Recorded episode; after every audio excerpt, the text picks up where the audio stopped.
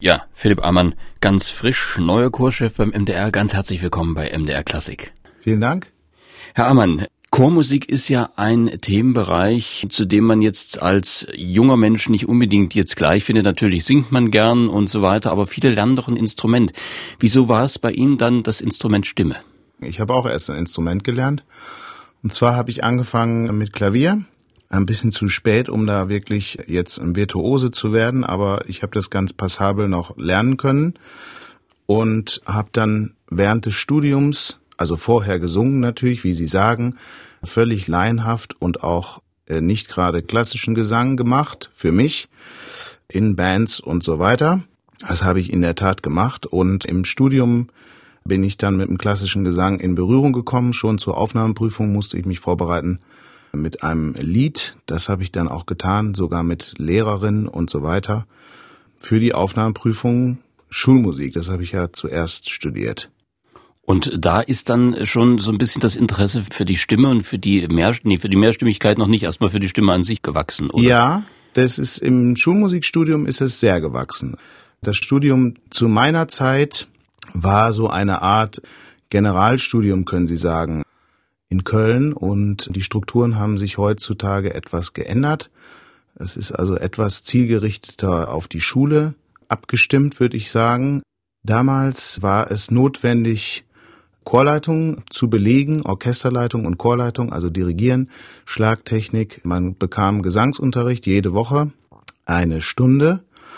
Und so fing ich dann an mit dem Singen und auch mit der Chorleitung und vor allem mit dem Singen im Chor.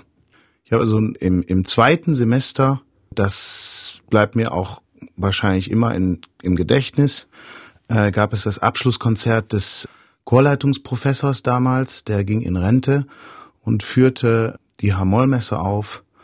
Und das war mein erstes Projekt in einem Chor überhaupt. Das war sehr anspruchsvoll für meine, für meinen damaligen Stand, sängerischen Stand. Ja, aber war äh, für mich sehr faszinierend. Da lernt man gleich alles, was man so braucht. Ja, hat unheimlich Spaß gemacht, auch wenn der Professor ein sehr, äh, sehr streng war und sehr mit uns geschimpft hat während der Probenphase. Aber äh, ja, das war faszinierend. Und dann hatte ich im Studium das Glück, eine erste Ausbildung in der Chorleitung zu bekommen vom auch jetzt noch amtierenden Domkapellmeister in Köln, Eberhard Metternich. Äh, so bin ich ans Dirigieren gekommen und hatte dann die Chance und die Möglichkeit, am Dom im Vokalensemble Kölner Dom mitzusingen, regelmäßig jede Woche und Gottesdienste mitzugestalten, das Repertoire äh, kennenzulernen, schwierigeres Repertoire kennenzulernen, in kurzer Zeit das zu erlernen. Es waren also hauptsächlich Musikstudenten in diesem Chor, also ein schnelles Arbeitstempo und ja, da habe ich unheimlich viel Repertoire erstens kennengelernt und zweitens das sehr weiterentwickelt, den eigenen Gesang. Und darüber, ja, äh, sehr viel mitgenommen für später. Und man lernt auch gleich was über Akustik und wie Chor und Stimmen in großen Räumen wirken. Ja, das sowieso. Also wenn Sie den Kölner Dom nehmen, da wirkt der Chor erstmal sehr klein, egal wo Sie stehen. Also man hat das Gefühl, dass man überhaupt nicht gehört werden kann draußen bleibt also völlig bei einem selbst. Ja, ja, also in vielen Kirchen natürlich, wir haben tolle Reisen gemacht. Und ich hatte das Glück, an einen sehr guten Chorleiter in diesem Fall zu kommen. Mein erster wirklicher Bezugspunkt dazu. Und der mich wirklich von der Basis her sehr, sehr gut ausbilden konnte. Ja, und dann habe ich im Laufe des Schulmusikstudiums immer mehr gemacht mit Dirigieren und äh, habe mich dann entschieden, nochmal Aufnahmeprüfung zu machen für den damalig noch Diplom-Studiengang sich schimpfenden. Ja, habe ich Aufnahmeprüfung gemacht und zu meinem großen Glück bestanden. Nach der Erfahrung, die Sie gemacht haben, dann natürlich. Das, das, äh naja, äh, ich habe mich da sehr entwickelt, muss ich sagen, im Schulmusikstudium und ich bin aufgrund meiner eigenen Erfahrung der festen Überzeugung, dass man sich immer weiterentwickeln kann und dass man da große Sprünge machen kann. Es gehört ein bisschen Glück dazu weil es wirklich sehr abhängig ist, ob man einen sehr guten Lehrer hat. Und da habe ich wirklich Glück gehabt. Während des Schulmusikstudiums und vor allem dann auch im Dirigierstudium, weil dann gerade neu als Professor Markus Creed gekommen war und Ich war, glaube ich, dann sein dritter Schüler, ja.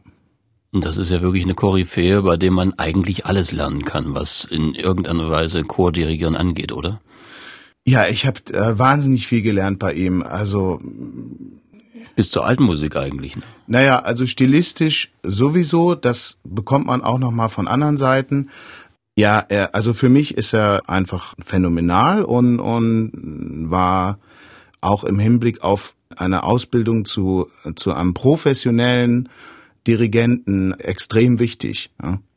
Wenngleich ich auch sagen muss, dass ich immer viel noch in anderen Chören gesungen habe und dabei auch andere Dirigenten kennengelernt habe. Das war für mich auch sehr wichtig. Denn jeder Dirigent limitiert ist das falsche Wort, aber jeder Dirigent hat eine bestimmte Art und Weise, zum Ziel zu kommen. Und da tat es mir auch sehr, sehr gut, weitere Impulse noch zu kriegen. Und das war toll, dass ich die Möglichkeit hatte, dann übers Singen in dann immer besseren Chören mit tollen Dirigenten in Berührung zu kommen, dann auch Proben zu machen für diese Dirigenten, zum Beispiel für Robin Gritton oder Peter Neumann und Frieda Bernius habe ich auch kennengelernt als Sänger. Also aus der Perspektive des Sängers kann man unglaublich viel lernen, indem man einfach äh, direkt erfährt, was hat eine bestimmte Art zu probieren für einen Effekt. Das wollte ich gerade sagen, man, man merkt, wie dieser Organismus Chor reagiert, ja. aus, de, aus dem Organismus selbst heraus.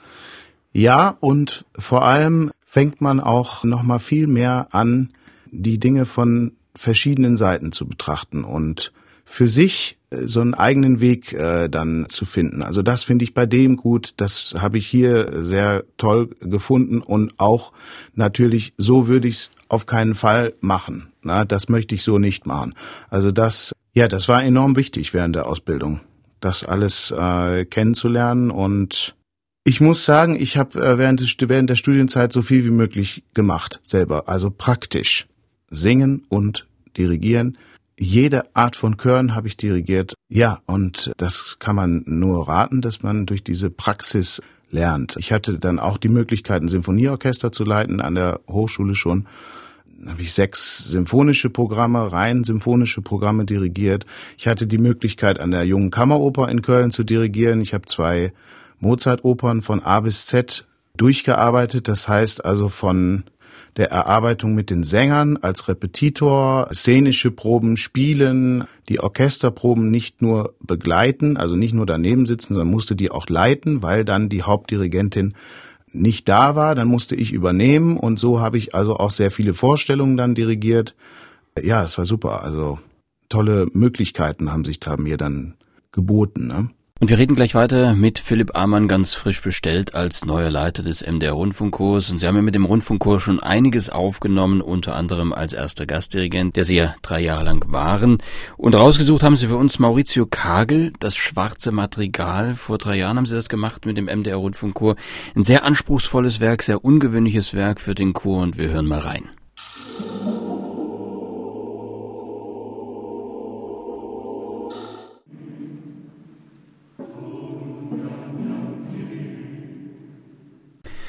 Maurizio Kagels Schwarzes Material, aufgeführt vom MDR Rundfunkchor mit Instrumentalensemble unter der Leitung von Philipp Amann. Seit dieser Woche neuer Chef des MDR Rundfunkchors und jetzt hier bei uns im MDR Klassikgespräch. Herr Amann, wir hatten vorhin gesagt, die Dirigierausbildung war bei Ihnen eine wirklich umfassende. Sie haben in alle Richtungen, alle Möglichkeiten mal reingeschaut. Das Chordirigieren ist aber, glaube ich, dann doch noch was Besonderes, was so die Gestik angeht, auch den Umgang mit Schlagtechnik. Wie würden Sie das beschreiben? Ja, das sagt man so. In, äh, in Deutschland ist das ja auch voneinander getrennt. Also man kann Chordirigieren studieren, man kann Orchesterdirigieren studieren. In England zum Beispiel ist es anders. Hm? Also da gibt es diese strenge Trennung nicht. Und ich persönlich muss sagen, dass ich dadurch, dass ich eben bei Marcus Creed studiert habe, diese Trennung gar nicht so empfunden habe dann während des Studiums. Und ich halte das auch für einen Irrglauben, dass man das streng trennen sollte und dass man einen Chor völlig anders dirigieren sollte als ein Orchester. Ich glaube, das Wichtige beim Chor oder die Erfahrung, wenn man das aus dem Chor kommt und das kennengelernt hat, das Wichtige ist eigentlich, dass man weiß, wie ein Sänger atmet. Das finde ich sehr entscheidend. Und dass man Richtungen braucht im Singen. Also innerhalb von Phrasen, dass man wissen muss, wo, wo geht eine Phrase hin und so weiter. Das hilft einem unheimlich. Ich würde äh, sagen, dass es vielleicht den Unterschied gibt, dass man im Chor immer etwas mehr das Gefühl hat, dass man etwas machen muss. Zumindest geht es mir so, aber ich beobachtete das auch jetzt schon lange Zeit. Das geht nicht nur mir so, sondern auch Orchesterdirigenten, auch anderen Chorleitern. Wenn ich die vorm Chor sehe, denke ich immer, dass sie etwas mehr machen als ein herkömmlicher Orchesterdirigent vom Orchester, ja. Kann man sich ja wahnsinnig reduzieren im Orchester. Das ist auch oft gewünscht vom Orchester, dass man da nicht so ein Brimborium macht. Beim Chor habe ich eher das Gefühl, dass man was fordert, dass man etwas hinstellen muss, dass man etwas anfachen muss. Liegt einfach daran, dass das Singen eine sehr persönliche Sache ist, das ist das eine. Und dass man selbst einfach äh, ständig mit dem Körper den Klang produzieren muss. Da ist der Unterschied zum Instrument. Liegt vielleicht auch daran, dass man ja, wenn man die eigene Gesangserfahrung hat, dann das auch quasi mitlebt, was der Chor da leistet. Ja, das ist auch der Fall. Ich finde nur, dass es einem Chor auch mal gut tut, man könnte jetzt mal so ein Experiment ersinnen, dass man einfach einen richtigen Orchestererzieher oder einen Orchesterleiter, der wirklich ausschließlich Orchester dirigiert, mal vor einen Chor stellt und ihn ein A cappella Projekt machen lässt. Ich glaube, dass das eine gute erzieherische Maßnahme ist für jeden Chor, weil ich denke, dass ein Chor genauso pünktlich singen kann, wie ein Instrumentalist spielen kann, gar nicht unbedingt immer diese großen Gesten braucht.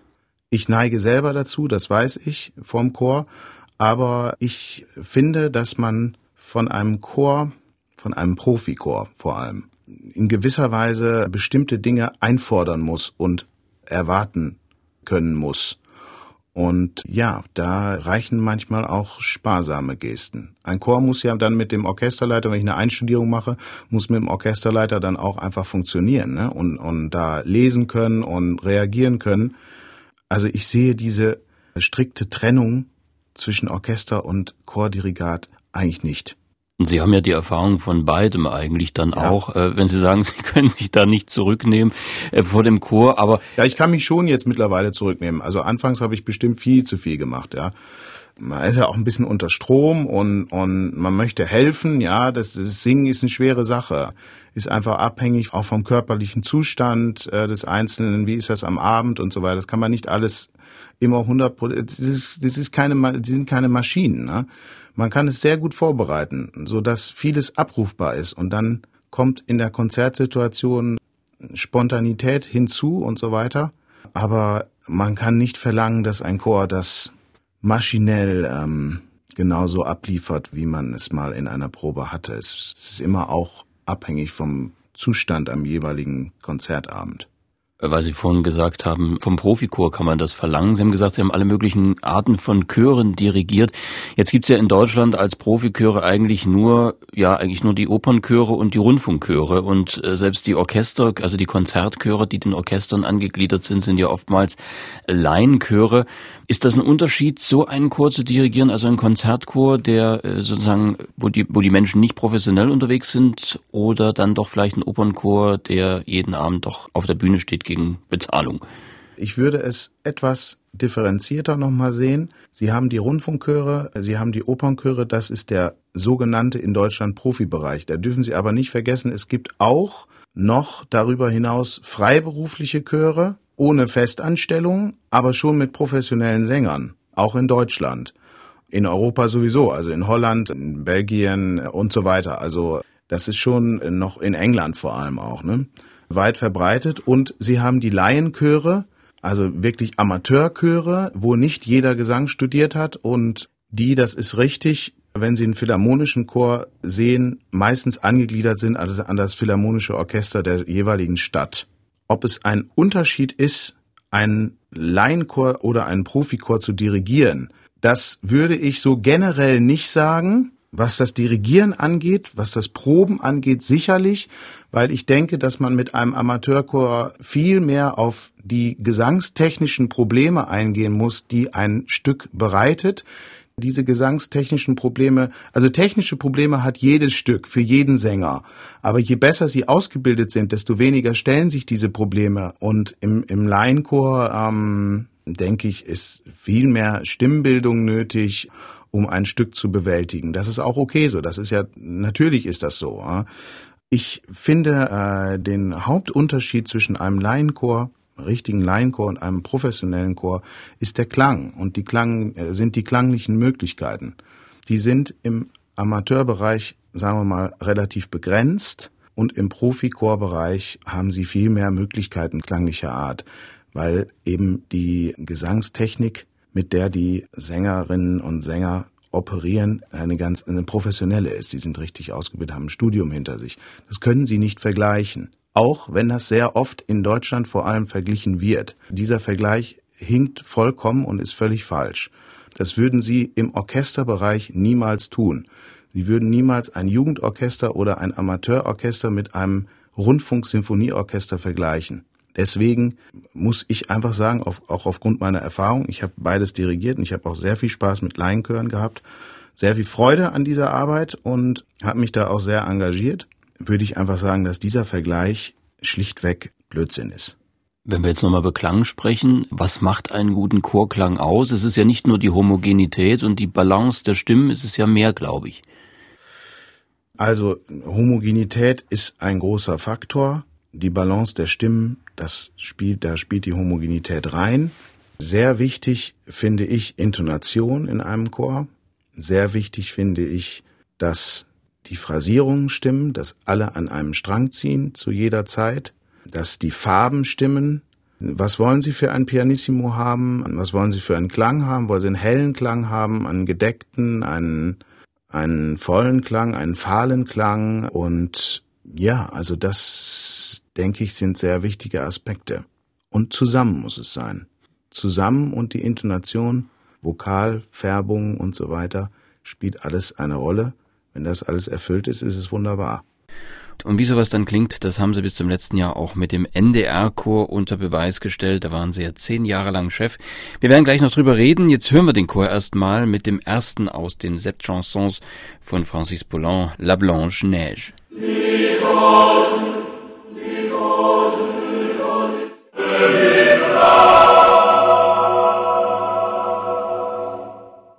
Der NDR-Chor mit dem ersten der Sept Chansons, der sieben Lieder von Francis Poulenc, La Blanche Neige. Die Leitung hatte Philipp Amann, der bis letztes Jahr ja diesen Chor als Chef geführt hat und nun ab Januar 2020 den MDR-Rundfunkchor übernehmen wird. Herr Amann, nun hat ja die Chorleitertätigkeit immer zwei Seiten. Zum einen studiert man Konzerte ein, die man dann auch selbst gern leitet, ob mit Instrumenten oder Orchester oder ohne. Auf der anderen Seite richtet man den Chor dann oft ein für vielleicht chorsymphonische Konzerte anderer Dirigenten. Was ist der Unterschied in der Vorbereitung? Gibt es den überhaupt? Also generell gesprochen existiert dieser Unterschied nicht. Ich würde generell sagen, das ist meine Meinung, die Hauptaufgabe eines Chorleiters in der Arbeit mit einem Chor besteht in der Einstudierung. Sie bringen den Chor auf ein bestimmtes Niveau. Das nennt man Einstudierung. Wie Sie das machen, ist jedem selbst überlassen. Der Chor muss am Ende einer Einstudierungsphase über dem Stück stehen. Und dann haben Sie die Möglichkeit, Sie selber, entweder wenn Sie das Konzert selbst leiten oder derjenige, der den Chor dann übernimmt, hat dann die Möglichkeit, musikalisch wirklich mit dem Chor eine Flexibilität herzustellen und damit eben etwas Besonderes musikalisch zu erschaffen. Und ich finde diesen Vorgang der Einstudierung viel entscheidender als mit einem Orchester wahrscheinlich, also als mit Instrumenten. Da ist es auch sehr wichtig, dass sie gut einstudieren können. Aber beim Chor muss man einfach bestimmte Dinge wirklich üben und man muss viele Dinge sicher kriegen. Vor allem, wenn sie A cappella haben, ist einfach sehr anspruchsvoll. Sie haben keine Stütze. Man kann sich an nichts festhalten sozusagen, intonatorisch auch. Das bedeutet, dass Sie ein Stück richtig üben müssen. Dafür müssen Sie wissen, im Idealfall als Einstudierer, was sind denn die Schwierigkeiten in dem jeweiligen Stück? Und das braucht auch Erfahrung. Ne? Also würden Sie sagen, es sind in jedem Fall, egal ob Sie das jetzt dann weiterführen oder ein anderer Dirigent, es sind zwei Arbeitsphasen. Das eine ist das Einstudieren und das andere ist dann die Interpretation ausarbeiten. Ja, die Interpretation, das machen Sie mit der Einstudierung mit ich kann mich natürlich nicht so weit aus dem Fenster lehnen, wenn ich für jemanden anders einstudiere. Jetzt, dann kommen wir zu den Unterschieden. Da haben Sie völlig recht. Ich arbeite ja jemandem zu. Und dann ist es im Idealfall so, dass ich mit demjenigen mich vorher besprechen kann. Ich versuche also immer zeitig vorher ein Gespräch zu führen mit dem Hauptdirigenten, zumindest per E-Mail Kontakt zu haben, weil es immer Fragen gibt mit jedem Werk, sei es auch noch so bekannt. Wahrscheinlich äh, je bekannter, desto mehr Fragen ergeben sich. Und ich versuche das immer im Vorfeld abzuklären mit dem Hauptdirigenten. Das müssen Sie natürlich tun, das gehört dazu. Im Idealfall kriegen Sie auch noch eine Partitur von demjenigen. Das passiert aber eher selten. Die wollen ihre Partituren natürlich für sich behalten. Das verstehe ich auch. Und wenn Sie selber dirigieren, dann entscheiden Sie alles selbst und können die Interpretation viel eher von Anfang an eigentlich mit in den Prozess des Erarbeitens reinfließen lassen. Es spielt also viel gewichtiger von Anfang an eine Rolle, sollte eine Rolle spielen, viel gewichtiger.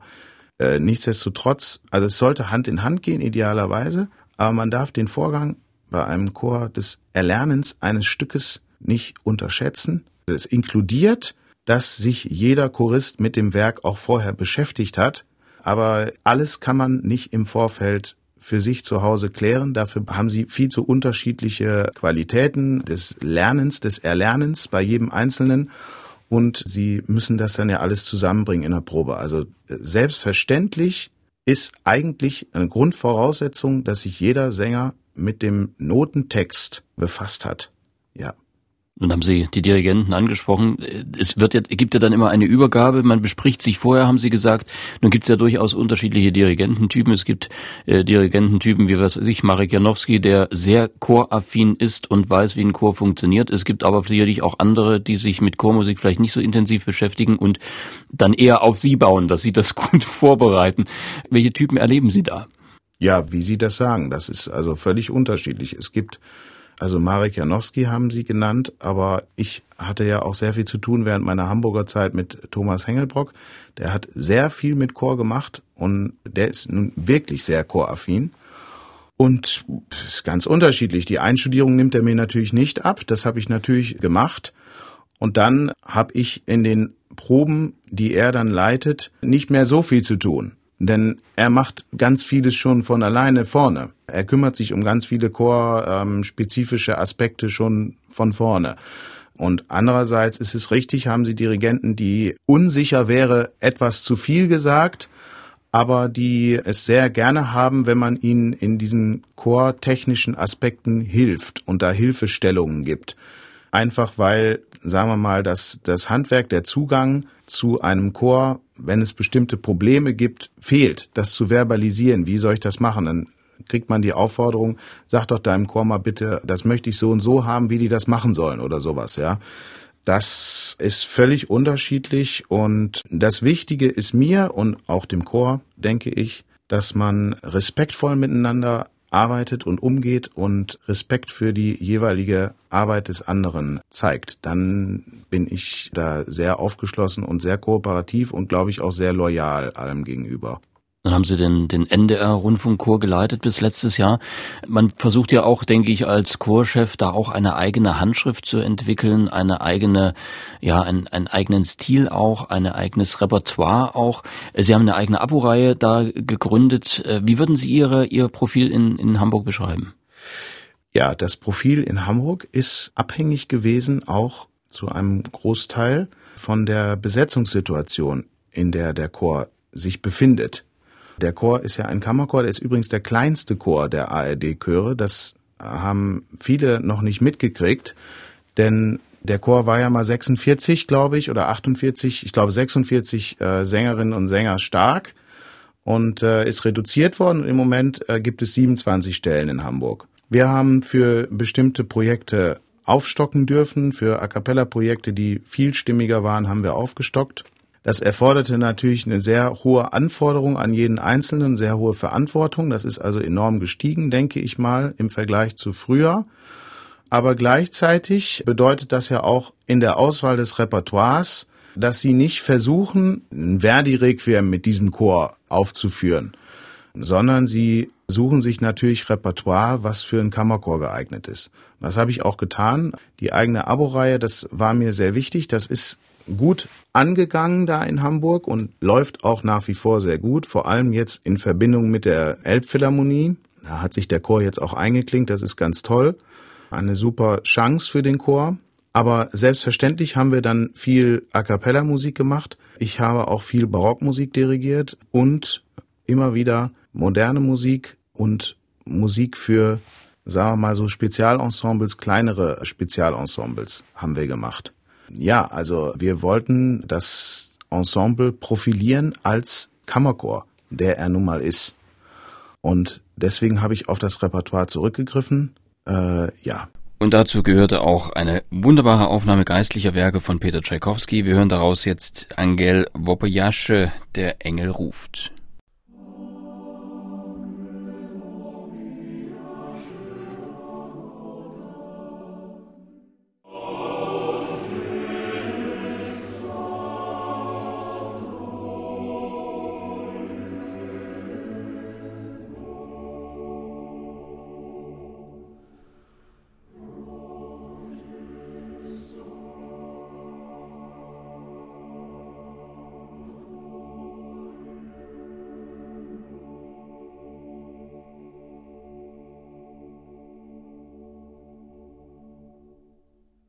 Geistliche Musik von Peter Tschaikowski, eingesungen in dieser wunderbaren Aufnahme vom NDR-Chor unter seinem Ex-Chef Philipp Amann, der ja ab Januar 2020 den MDR-Rundfunkchor übernehmen wird und heute bei uns im MDR-Klassikgespräch zu Gast ist. Herr Amann, der NDR-Chor ist ein Kammerchor, der kleinste Rundfunkchor Deutschlands, haben Sie gesagt.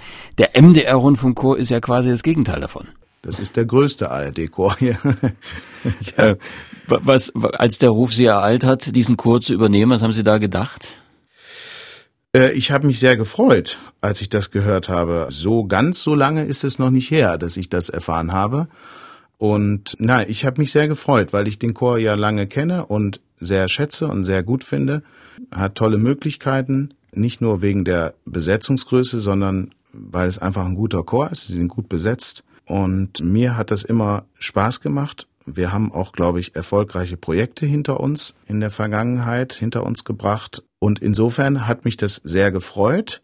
Ich empfinde es als sehr angenehm, dass man bei einem 73 Frau und Mann großen Chor nicht permanent von Projekt zu Projekt Angst haben muss, wenn wer krank wird, was machen wir, wie ersetzen wir und so weiter. Das hat man natürlich beim Kammerchor. Wir haben das gut hingekriegt auch in Hamburg, aber das ist hier natürlich was ganz anderes. Der ist größer und man kann mehr machen damit. Ja, man hat also viele Möglichkeiten im Repertoire. Man kann sehr vielstimmige Sachen machen, denke ich, mit dem Chor. Man hat regelmäßig das chorsymphonische Repertoire. Das ist bei einem Kammerchor dann eben nicht mehr so gegeben. Und zwar von allen Stilrichtungen, vom großen romantischen Oratorium bis zum klein besetzten modernen Stück oder auch zum Barock-Oratorium oder sowas.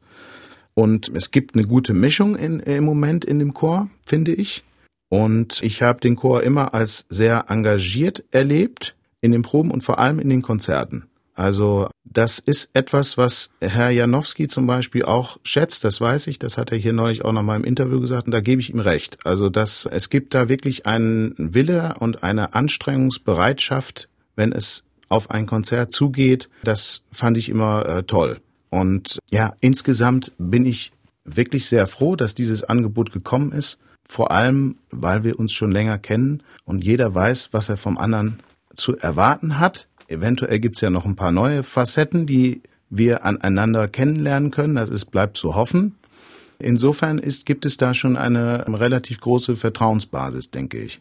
Wenn Sie sagen, die Nachricht ist noch nicht so lange her, als Sie die erhalten haben, das heißt, Projekte und sowas starten und überlegen ist wahrscheinlich noch nicht so sehr weit gediehen, aber irgendwie Gedanken darüber, was man mit dem Chor anstellen kann, haben Sie bestimmt schon gemacht. Ja, natürlich. Es gibt schon eine Liste bei mir im Computer von Repertoire, was ich sowieso machen möchte gerne in Zukunft, aber was ich auch für geeignet halte für den Chor.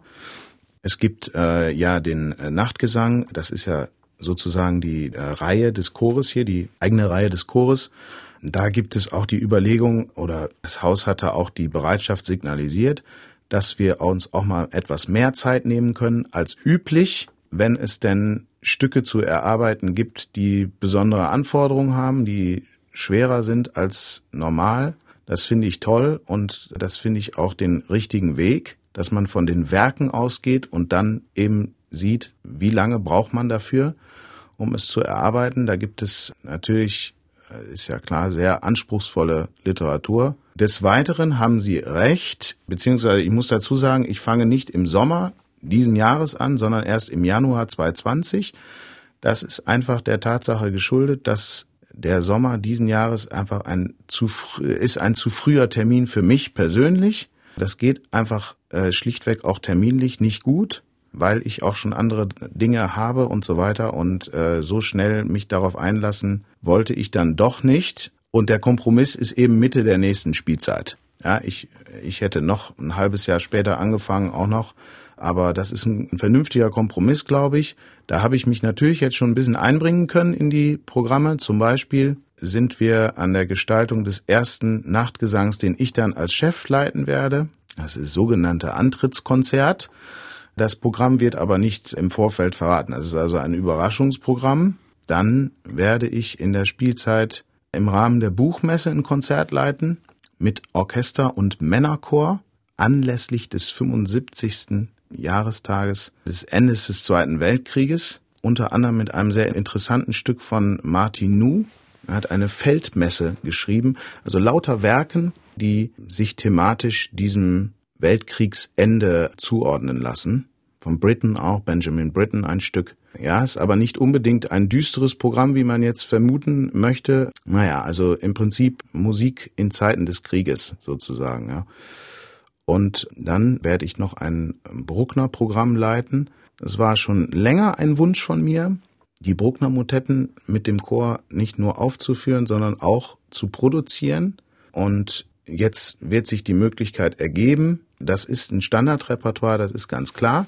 Es gibt schon viele Aufnahmen davon, aber wir werden, äh, vielleicht machen wir was Besonderes daraus, indem wir die A cappella-Motetten von Anton Bruckner koppeln mit A cappella-Werken von Michael Haydn.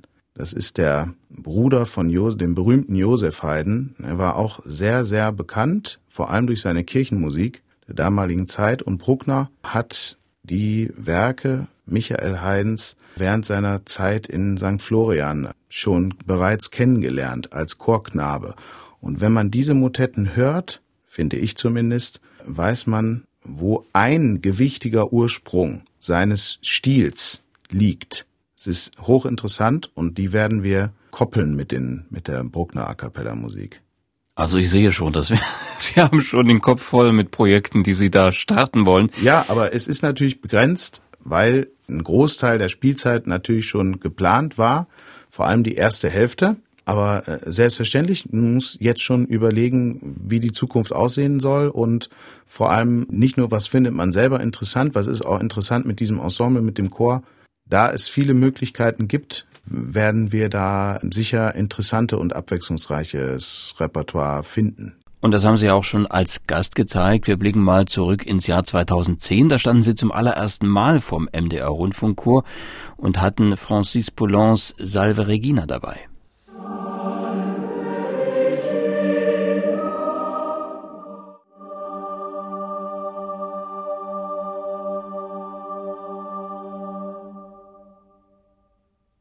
Das Salve Regina von Francis Poulon, das erste gemeinsame Projekt von Philipp Amann und dem MDR Rundfunkchor ab Mitte nächste Spielzeit. Wird Philipp Amann als neuer Chorchef die Geschicke des Rundfunkchors übernehmen? Heute ist er bei uns im MDR Klassikgespräch. Herr Amann, wir hatten gerade über mögliche Programmgestaltungen gesprochen. Gibt's da schon so grobe Vorstellungen, was vielleicht in Frage kommt und was eher nicht? Ich hoffe für den Chor vieles auch mal neu und für mich auch. Ich möchte mich ungern permanent jetzt wiederholen. Das habe ich in Hamburg auch kaum gemacht und mir liegt sehr daran, mein Repertoire auch noch zu erweitern. Es gibt so viel Chormusik noch, die ich noch nicht gemacht habe. Ich denke, die Möglichkeit wird sich hier geben. Und gute Orchesterdirigenten äh, planen ja Programme nicht nur im Hinblick darauf, äh, dass sie schön dramaturgisch stimmen und dass sie vielleicht dem Publikum eine, eine gute Abwechslung bieten, sondern die planen auch zum, von Zeit zu Zeit Programme ein, die die musikalische Hygiene bedienen. Also wenn ich zum Beispiel, weil Sie Haydn erwähnten, also der Bruder Josef Haydn gilt ja als einer, der ein Orchester durchaus wieder auf eine gewisse spieltechnische Ebene hebt. Äh, Gibt es das bei Chören auch? Ja, ich würde im Allgemeinen sagen, dass der A cappella Gesang wahrscheinlich die höchsten Anforderungen an einen Chor stellt und auch sehr dazu beiträgt, äh, zu einer Disziplin beiträgt und sich positiv auswirkt dann auch auf die, äh, auf das Singen der Chorsymphonik. Also wenn Sie da feilen und, und trainiert sind, äh, wenn da ein Chor gut drauf ist mit diesem Repertoire, ist das, äh, hat er sicherlich einen großen Gewinn auch für die Chorsymphonik. Einfach für den Klang innerhalb der Chorsymphonik. Ich würde das eher allgemein aufs A cappella Repertoire beziehen als auf eine bestimmte Stilistik, wie man es, ähm, wie Sie zu Recht sagen, bei Haydn sagen kann fürs Orchester. Ich meine, äh, nehmen Sie einen einfachen vierstimmigen Satz, das einwandfrei zu singen, ist auch eine Schwierigkeit. Daran kann man auch sehr, sehr viel üben und sehr viel Zeit damit verbringen. Das muss keine Zwölftonmusik sein. Es ist alles sehr eine gute Schule. Ne? Nun hat ja der, das MDR Symphonieorchester äh, in der kommenden Spielzeit noch keinen Chefdirigenten. Ähm, Stichwort Chorsinfonik, das werden Sie dann auch selber machen, im Zweifel. Ja, im Zweifel. ja, ich, ich möchte schon ein bisschen Chorsymphonik auch hier dirigieren, soweit man mich lässt. Wir haben das auch vertraglich in irgendeiner Form da vereinbart. Es ist auch nicht so, als, als dass ich das gar nicht getan hätte in der Vergangenheit. Ich habe kein riesiges Repertoire, aber ein bisschen Erfahrung bringe ich doch mit. Also Elias, Paulus und Jahreszeiten und so weiter, das habe ich alles schon mal selbst dirigiert. Es würde mich reizen, das ein bisschen auszubauen, aber den Schwerpunkt bei mir sehe ich schon in der Chorarbeit. Ich würde als Grund sagen, wahrscheinlich ist das einfach der, der Praxis geschuldet, ja, dass ich bei einem Chor viel schneller, viel eher weiß, was kann ich wie erreichen oder was höre ich hier noch nicht in Ordnung und so weiter. Ich glaube, das fällt mir bei einem Chor leichter als beim Orchester. Es kann aber sein, dass das einfach eine Übungssache ist. Aber ich bin hier schon als Chordirektor, wie man so in Hamburg gesagt hat, als Chordirektor äh, komme ich hier hin ne? und bin für den Chor verantwortlich hauptsächlich, ja. Ja, im Herbst, da sind Sie noch nicht Chef, da wird es bei den Jazztagen einen Auftritt des Chores geben unter Ihrer Leitung. Was wird das genau sein? Ja, das könnte ganz interessant werden.